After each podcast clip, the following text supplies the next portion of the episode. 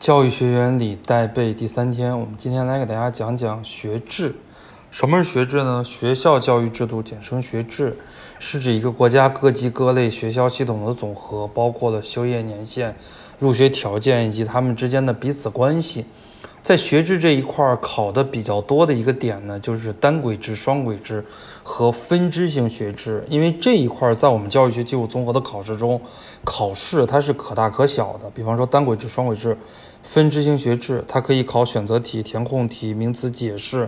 但是这一块呢，我们最近几年的考试考简答题和论述题考的相对来讲比较多，所以呢，我们这一个点暂时是按照简答题来给大家准备。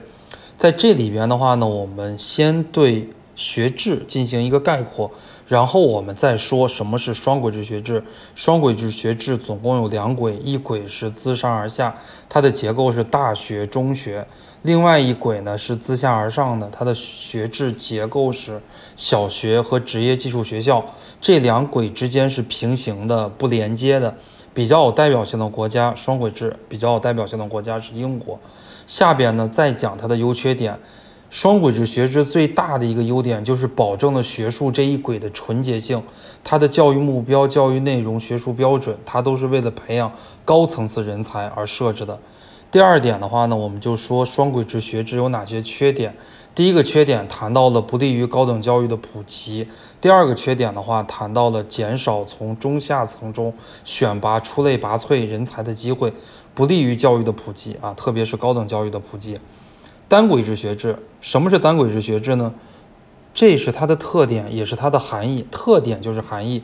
单轨制学制比较有代表性的国家是美国，它的学制结构是小学、中学、大学。